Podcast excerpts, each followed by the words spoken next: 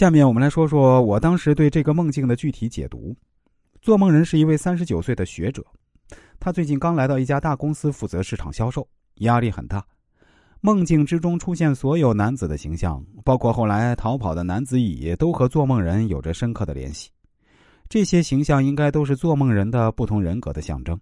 只不过，对于男子甲表现出来的侧面，做梦人对此表示认同；对于男子乙表现出来的侧面，做梦人给予了摒弃。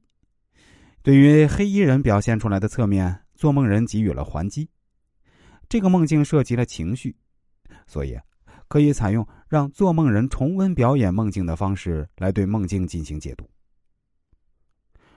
我让做梦人尝试着回到黑衣人刚刚闯入的屋子的场景，并且让他用欢迎的姿态对黑衣人说：“很高兴见到你，我一直都在等你。你有什么事儿吗？”黑衣人说：“我想认识你。”做梦人走上前，拍了拍黑衣人的肩膀，黑衣人的脸比刚才好看了许多。我让做梦人和自己的几个不同人格，也就是梦境之中其他的三个人表示友好。做梦人和三人相互拥抱，男人乙非常瘦小，低着头，不是很高兴。做梦人问男人乙怎么了，男人乙表示自己很没用，所以不愿意和众人待在一起。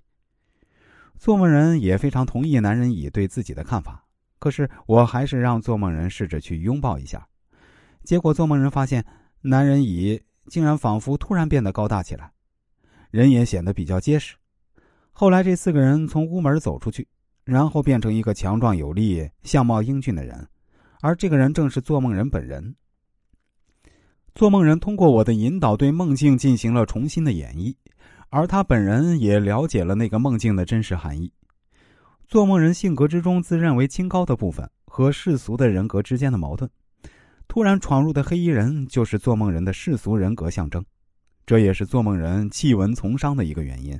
但是，做梦人本身还是有些看不起经商，所以才会有文弱书生与世俗恶汉的殊死搏斗。虽然最后文弱书生取得了胜利。但是他也不愿意世俗恶汉受到众人的欺凌，所以才会有保护恶汉尸体的举动。这也就表明了做梦人实际上还是有一些认同世俗恶汉的想法，这也是做梦人所有性格能够融合的基础。这个梦境采用了表演式，但同时也用了心理治疗方面的知识。